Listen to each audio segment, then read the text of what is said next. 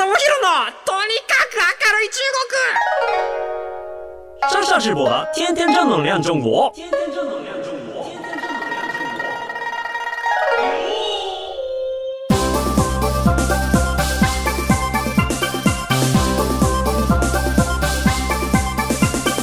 中国。真面目的面，大家好，我是上下直播。皆さんこんにちは。中国ビリビリナンバーワン日本人インフルエンサーコンテンツプロデューサーの山下智博です。日本放送ポッドキャストステーション山下智博のとにかく明るい中国。この番組は中国で結構有名な私があなたの知らない中国の面白トピックやそんなにどやれない豆知識を紹介していき日本と中国の架け橋ならぬローション的な役割を果たしていきますはいということでですね、え、なんか最近のまたこう中国のニュースとかをいろいろ見ていきますと、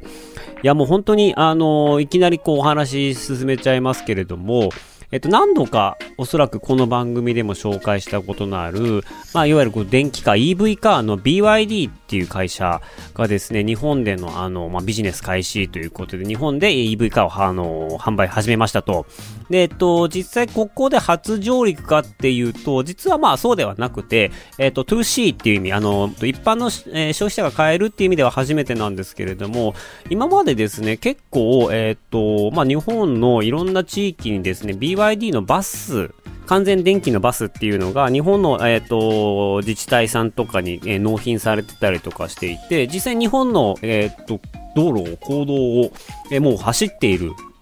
いますはい。なので、まあ、今更、あのー、なんだって話でもないんですけれども、ちょっと BYD の会社について皆さんにご紹介していきたいなと思っています。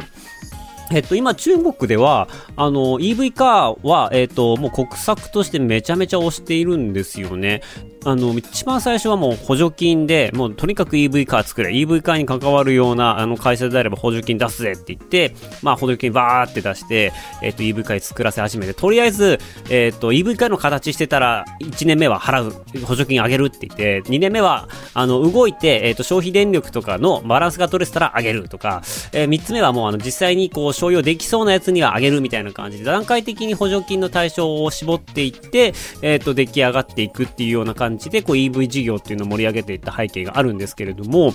この BYD の会社っていうのはですね、あの EV カーのえ車の会社っていうよりかはもともとバッテリーの会社なんですよね。えっと EV カーの、まあ、生命線でもある、えっと、まあ、バッテリーです。普通の車だったらエンジン。とかその辺のこういわゆるボンネットがパッて開けたところについてあの辺のシステムっていうのが本当に命になるんですけれども、まあ EV カーの場合はですね、バッテリーが全てのあの要になってきます。で、バッテリーさえあれば、あとは電子制御なので、なんか今までこう、車、普通の機械、エンジンで動いていく車で使っていた技術だったりとかそういうものとかっていうのがほぼほぼ役に立たなくなる。つまりこうバッテリーから繋がって電子制御するいわゆるスマホみたいな、えっ、ー、と、コンピューターがあって、で、そこから全てのパーツを動かしていくっていうことで、パーツの量も減るしっていうところで、まあ、あの、EV カーになると、えー、車を作る技術っていうのが昔ほど難しくなくなっていくっていうような話があって、実際そうらしいんですよね。なので、えっと、まあ、トヨタとか、まあ、ホンダとか、日本がこう、世界に誇った自動車産業の技術っていうのを EV 化ではなかなか役に立たないっていうことで、まあ、新しい産業だ。同じ車だけど全く新しい産業だっていうことで、中国は相当前から力を入れ始めていて、で、えっと、最初はバッテリーの開発から始まっていったんですよね。で、えっと、それがやっていったのが BYD っていう会社、えっと、もう一個ですね、CATL って会社なんですけれども、まあ、この2社で、今中国でトップ1、トップ2です。で、電池世界中の、えー、需要といいますか、あの供給量を見てみますと、中国だけで世界のシェアの5割を取っていて、まあ、トップ10に6社入っている。中国の会社が6社入っていますと。で、ちょっと関連のニュースを見つけたんですけれども、中国静電池の搭載量は2021年1月から11月に、まあ、128.3ギガワット時に達したと。まあ、これなんだってことで言いますと、まあ、世界全体の電動車、すなわち、えっ、ー、と、EV カーとハイブリッドカーが搭載する電池の約半分をもう占めましたよっていうことで、まあ、中国がこの辺の、えー、電気が強いですよと。で、電池ができたら、ももう一個は、えっ、と、コンピューターなんですよね。で、コンピューターが、えっ、と、いいものを詰めれば、いわゆるこう、言ったらもうでかいスマホみたいな感じになってるんですよ。あの、携帯カバーが車みたいなでかいスマホが走ってるみたいな、そういうような考え方をするので、なので、最近だとあの、シャオミとか、ファーウェイとか、そのあたりの会社が EV カーを作っている。もうすでにあの EV カーっていうのがスマート家電みたいな延長線上で捉えられているっていうのが中国の今の現状です。はい。で、えっと、あとはですね、あの EV カー方面でいくと、あの自動運転。シャオミーも今やってるんですけれども、多分自動運転はバイドゥが多分一番強いんですよね、今ね。なので、まあ、バイドゥの自動運転と、まあ、えー、EV カーの BYD。そこのバッテリー作り始めてからコンピューターも作り始めて今、あの、車を作ってますよっていう会社なんですけれども、まあ、これがおそらくも中国でトップクラスだっていうことで海外進出してきているっていうニュースが飛び込んできました。で、まあ、このね、電池をめちゃめちゃ作っていくっていうところで、今ここの技術を押し上げる最大の課題は、この電池の性能をいかに上げるかみたいなところらしいんですよ。うん、1回の充電でどれだけ早く充電できるかとか、えっ、ー、と、容量どれだけ増やせるかとか、どれだけ燃費よく車を動かせるかみたいなところになってはいるんですけれども、まあ一方でこう、電池といったらこう、なんか廃棄する時の問題とかっていうのも結構あって、で、これも結構なんか馬鹿にならないような金額になってたりするんですよね。で、と、まあ、ちょっとここで分かりやすく日本の話をすると、まあ、あの、今実際に市場に流れている日産のリーフという車があるんですけれども、電池なんですけれども、まあ、各社ですね、いろんなメーカーがですね、あの、正常な使用条件下において、新車登録から8年間または16万 km までのどちらか早い方において、えっ、ー、と、まあ、なんか問題があった時に解決しますよと。だから1回の電池で、まあ、8年もしくは16万 km まで保証しますと。要はこう、電池ってこう、使えば使うほど摩耗していって、スマホと同じで、なんか使えば使うほど、あれ充電したのにヘリめっちゃ速いみたいな。なんかそういうような問題があるじゃないですか。で、それが、えっ、ー、と、まあ、EV カーでも実際起こっていきますよっていうことですね。で、ここのリチウム系の電池っていうのがやっぱこう非常に高価で、で、実際にバッテリー交換をしようと思ったら、日産が実施している優勝交換プログラムによると、バッテリーが全然悪くなって、全然走らなくなったとか、1回の充電で全く走らなくなったってなると、あの、容量によるんですけど、バッテリー交換 24kW のもので71万5000円。で、40kW のもので90万2000円。で、プラス、なんかその工賃で4、5万円かかるみたいな、実際こう、なんか環境にいいっていうのはあるんだけれども、まあ充電もしかも家でできるのでガソリン代がいらないよっていうのはあるんですけども、1回のバッテリー交換費用がもうあの100万弱かかるっていうような、なかなかこれ見るとこう EV か、おおこれ行くのかって感じにならざるを得ないですよね。で、あとはほら、あの、廃電池、電池の処理なんかっていうのも結構問題があって、で、あの、中国とかでもそのバッテリーとか、使用済みバッテリーの不法投棄とかあったりとかして、これ相当こう地球に害のある物質なので、この辺のあの、電池の処理とかもなんか結構難しいところの問題ですよね。あの、実際にこれなんかね、山の中にこう捨てちゃえばこう0円でできちゃうみたいな、そんな悪いこと考える人も実際いるわけで、まあそうなってくると、回収量だけ取って、あとは不法投棄しちゃうみたいなことがまかり通ってしまうと、これはとんでもないことになってしまうので、こういうのも含めて EV カーっていうのは、えー、っと、どうなんだろうっていうことはやっぱちょっと考えていかないといけないですし、まあそのね、EV カーみたいなでかい電池ってなるとやっぱそれ相応の環境負荷はあるんですけど、で僕らもこう電池の処理とかって結構ないがしろにしがちじゃないですか。あの、皆さん知ってました？あの、正しい電池の捨て方っていうのがあって、僕最近これも知ったんですけれども、あの、乾電池のプラスとマイナスのやつ、あれはもう、えっ、ー、と、単純にこう、スーパーとかそういうところの使用済み乾電池ボックスに入れるか、自治体とかで回収する場合は、あの、プラス極とマイナス極にこう、セロハンテープとかビニールテープとかガムテープを貼って、電気が流れないようにしなきゃいけない。そうやってこう処理をするっていうようなの、皆さん、え、これ知ってました？これ日本では常識かな？知ら、多分知らない人がね、結構多いんじゃないかなと思うくらい、僕もちょっと意外だったんですよね。だからこういう電池の処理とか、やっぱその水と水分含んじゃうといろんなものが流れ出ちゃったりとかするので危険だよとかっていうのも含めて、で特にリチウムバッテリーとか最近だとほら、あの携帯の充電パックとかあるじゃないですか。あれなんか、本当は家庭ゴミとしては捨てられないレベルのものだったりとかするらしいので、まあそういうところでもね、我々もこう電池を捨てるときどうすればいいのかっていうところをちょっとね、考えていかないと、な本当になんかこうね、カーボンレスの社会目指そうとか言ってる割には結構地球に対して良くないことをやっているみたいなところですよね。まあその分こう適正に処理しようとしたらお金がかかっちゃうっていうところで、まあなんか EV 化に関してはまだまだちょっといろいろ優遇はされるんでしょうけど、はい、なんかちょっと、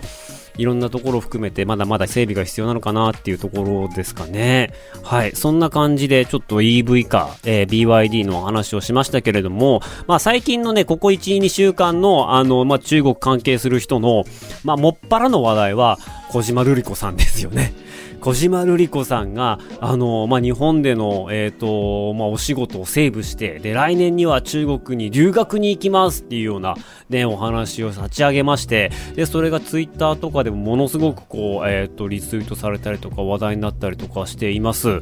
多くはね、このタイミングで中国へ行くのはいかがなものなのかどうかみたいな、なんかそういうネガティブなものもあれば、まあ本当こう中国でいろいろやってる人たちにとってみれば、ああ、ごじるりさんみたいな人が来てくれたらすごい嬉しいなとか、もっとこうあのーいろんなことができるから頑張ってねっていうような、まあそういうね、本当に意見が二極化されているんですよね。で、まあ以前もこじるりさんって、えっ、と、この番組でも紹介した日本人で一番有名な俳優のあの矢野浩二さんと、えっ、と、向こうの TikTok 動員のコラボレーションしたりとか、えー、結構なんかどんどんどんどんこう前に出ていく姿勢っていうのはすごくあって、いや本当になんか旗から見てても、あの、本人がすごい中国行きたがってるんだろうなっていう感じはすごいするんですよね。なので別になんか事務所の都合で中国に行くとか、なんかそういうのではなくて、まあ、本人が行きたくて行っているっていう感じは非常にしています。ちょっとこれ、えっ、ー、と、まあ、僕もですね、以前、あの、辻岡義堂さんが中国にどういうふうに入っていったらうまくいくかっていうようなお話をさせてもらったっていう経緯もあり、あとね、今小島瑠璃子さん28歳。で、僕もちょうど中国に行き始めたのが、えっ、ー、と、当時27歳なんですけど、ちょうど28歳になる年からだったんですよね。28歳になる年から仕事を辞めて、えっ、ー、と、まあ、僕の場合はね、日本で特になんかその名のあるような感じではなかったんですけれども、28の年に仕事を辞めて、身辺整理して中国留学開始したっていうところで、なんかすごくね、親近感を覚えまして、で、そこから、えっ、ー、とね、YouTube の動画を作りました。で、YouTube で、えっ、と、まあ、本人に見たかどうかわかんないけれども、あの、こじるりさんが、えっ、ー、と、中国の芸能界、中国進出するんだったら、こういうようなやり方がだしありますよっていう、すごく、あの、僕目線のね、あの、僕的にはすごく親切な動画を作ったんで、まだ見てない方はね、もし見ていただければ、あの、面白いかなと思います。はい。で、えっ、ー、と、まあ、これって結局28歳から、まあ、留学、芸能活動やるとは言ってないんですけれども、まあ、あの、何かしらですね、自分でコンントロールできる何かを持つべきだなと思います。あの、まあ、去年から今年にかけての一個ニュースで言いますと、あの、リズチさんっていう、あの、YouTube で、ほんと1800万人、1700万人ぐらいフォロワーのいる中国の農村で暮らす、まあ、スローライフをやっているインフルエンサーさんがいます。で、えっと、彼女は、あの、まあ、昔ですね、あの、V コのバズっちゃいなとか、えっと、そういうところでも、あの、紹介させてもらいました。麻婆豆腐を作ろうっていう動画を作るために、もうあの、1年かけて、まずはじゃあちょっとその、まあ、あの、豆腐を作る、大豆をこの育てるとところから始めて、もう必要な材料を全部手作りして作っていく。で、全部手作りして布団も作るし、なんか服も作るし、みたいな、なんかそういう全部手作りでやっていく超オーガニックライフやっている YouTuber、えー、中国でいうワンホンですね。もちろん中国でも大人気なんですけれども、彼女がですね、もうちょうど去年の7月ぐらいからかな、急に動画の更新がストップしまして、10月かな。えっ、ー、と、もうほぼほぼ1年になりますと。で、これ、めちゃめちゃこう人気で出す商品はヒットして、YouTube でものすごい、えっ、ー、と、人気があって、まあ、あの、本当に何十億円とか年間で稼げるぐらいの IP だったんですけれども、突然止まっちゃって、で、これ何があの背後であったかっていうと、結局、本人と、まあ、所属している MCN での間の、まあ、トラブルが表沙汰になって、実際、えっ、ー、と、彼女の会社がその MCN を訴えたっていう、訴訟を起こしたっていうところまで発展していて、今そこら辺の権利関係が、まあ、ごちゃごちゃしているので、これが、えー、っと、終わるまでは動画投稿できないんじゃないかって話になっているんですね。まあ、ここから先はもうほぼほぼ噂の話なので、えー、っと、まあ、あのー、予想っていうレベルなんですけれども、まあ、よくこう、えー、伝え聞くには、えっと、そもそもがですね、新しくですね、その MCN の会社と、そのリーズチーさんの会社が、それぞれこう、資本金出し合って1個の会社作って、そこの会社がリーズチーさんのアカウントを、え管理運営していくっていうような、あの、ものになっているんですけれども、ここで MCN の側がですね、株式の51%を持っていて、リーズチーさん側が49%を持っているという状態で、もうすでにリーズチーさん側に決定権がないんですよね。うん。で、決定権が51%もも握られちゃってるので、会社の運営はもう基本的に MCN がやっていくと。で、実際にタレントとか YouTuber とか、えー、そういったあのクリエイターっていうのは、経営知識がほぼほぼないことが常なので、まあ、あの、じゃあ経営任せるね、じゃあ50%渡しちゃうねって渡しがちなんですけれども、まあ、ここの契約がほぼほぼ全てで、えっ、ー、と、収益の分配だったりとか、いろんなものを全部、こう、あの、MCN の会社が決めてしまう。だからともすれば MCN が、まあ、悪いことしようと思ったらいくらでもできちゃうみたいな関係になっちゃうので、まあ、ふとしたきっかけでこういうような問題が起こったりします。なので、こじるりさんとかも、これから、えっ、ー、と、出発して、こう、現地に発信していこうと思っている方たちにも、やっぱりこのあたりの法律的だったりとか、あとはそのビジネスの知識っていうのを、ある程度インフルエンサーが持っておかないと、もうこれ契約の世界なのでサインしてしまったらなかなか覆らないようなところがあるんですよね。なので、本当にこう、超出会う人によるし、出会うパートナーによって中国うまくいくかどうか、海外うまくいくかっていうところが、えっ、ー、と、非常にこう、決まってきます。どれだけいいコンテンツを作っても、そこでミスってしまうと、全てが泡になってしまうっていうような悲しいようなところがたくさんあって、まあ僕もしかりですし、いろんな僕の友達とかもアカウント持ってたけど、けどそういう MCN とこじれちゃって、前のアカウント捨てて、1からやり始めます。でもファンが全然増えなくなっちゃったみたいなこととかって結構あるので このあたりの、まあ多分ね、事務所さんがついてるから大丈夫だとは思うんですけれども、かといってね、このあたりで、ね、こう二の足踏んでるとね、全然進まないとか、やりたいことができないみたいな感じになっちゃうので、ここがね、本当に海外だと難しいです。ね、ここは本当に気をつけてほしいなっていうところだし、あとは、まあ本当に自分でコントロールするための、まあ、あのメディアなり発信力なり、えー、っと、そういうこうビジネススキルみたいなものっていうのは何か持っていないと最終的に自分の身を自分で守れないっていうことになっちゃうので、本当になんかあの初期の段階から中国の法律とかに詳しいような、えー、っと会社と一緒にアライアンス組むとか、まあそういうようなことをやっておかないと大変なことになっちゃうよっていうことは、あのね、多分これも聞いてないと思うんだけど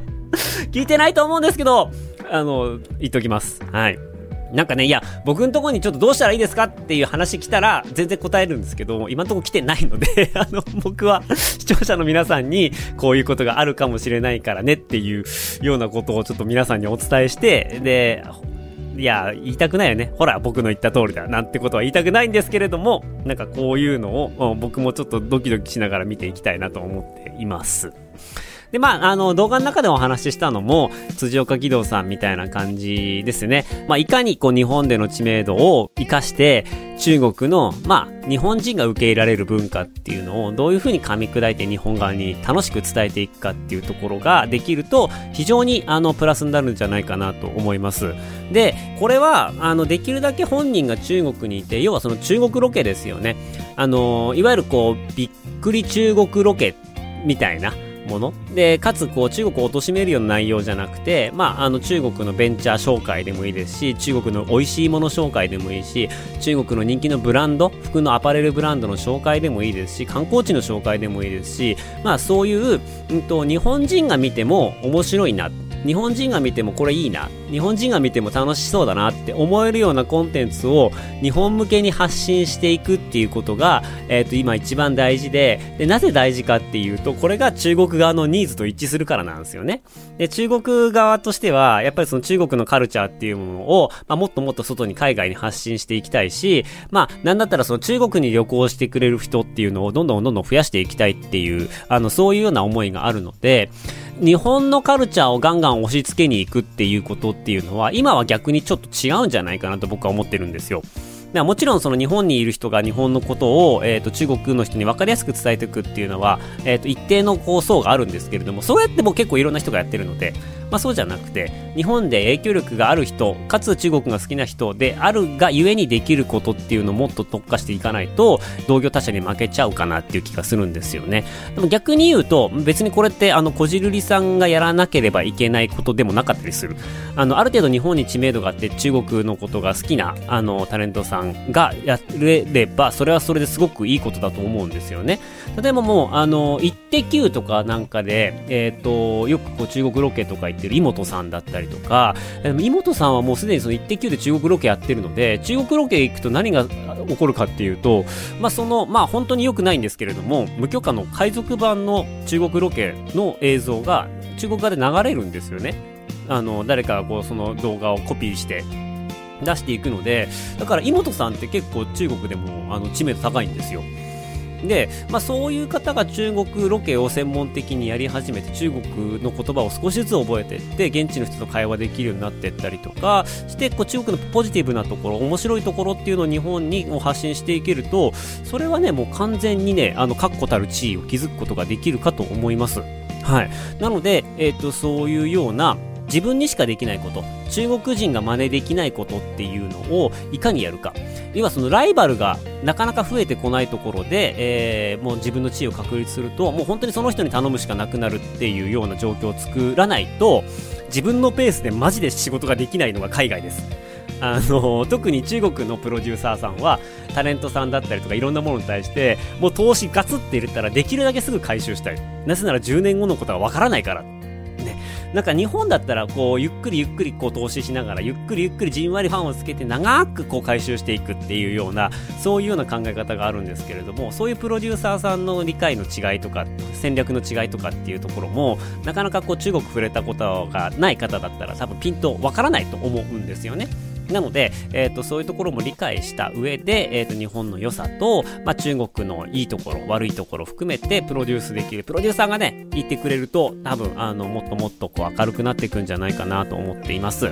まあ、もしくはなんかそういう、まあ、番組ですよね個人メディアだったら結構あの作っていくのが大変ですしなかなかこうキャズム超えていかないというか広がりが生まれてこなかったりとかするので、まあ、僕がいいなとずっと思ってるのが、まあ、あの中国紹介するような番組だったりとか中国に向けたバラエティ番組みたいなのを作ってそこに再生回数が集中していくようになればまあ、そこの番組を使って新しい人も露出していけるし商品も紹介していけるしみたいな情報番組ができるといいなっていうふうに思っていてもうここは僕結構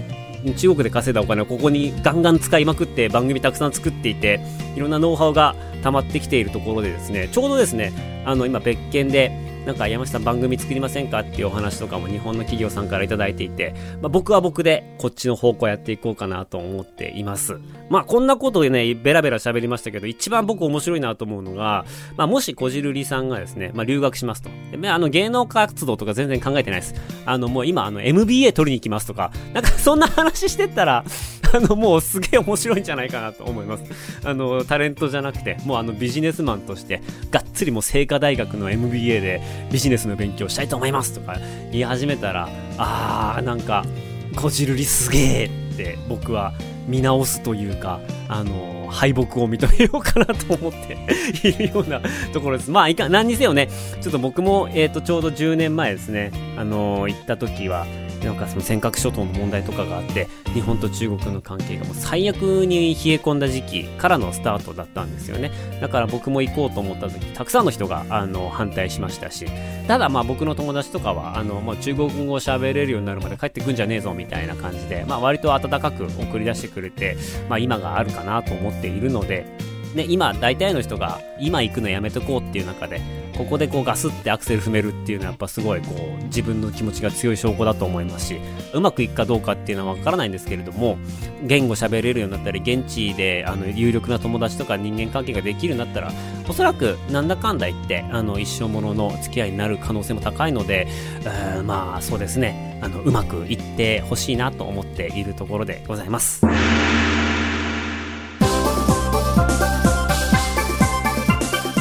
の番組ではあなたからのメッセージもお待ちしています。番組への感想、中国に関する取り上げてほしいテーマなどありましたら、メールアドレス、明るい、at allnightnippon.com、akarui、at allnightnippon.com までお願いします。ここまでのお相手は山下智博でした。な、またじゃ、シャツ再见。バイバイ。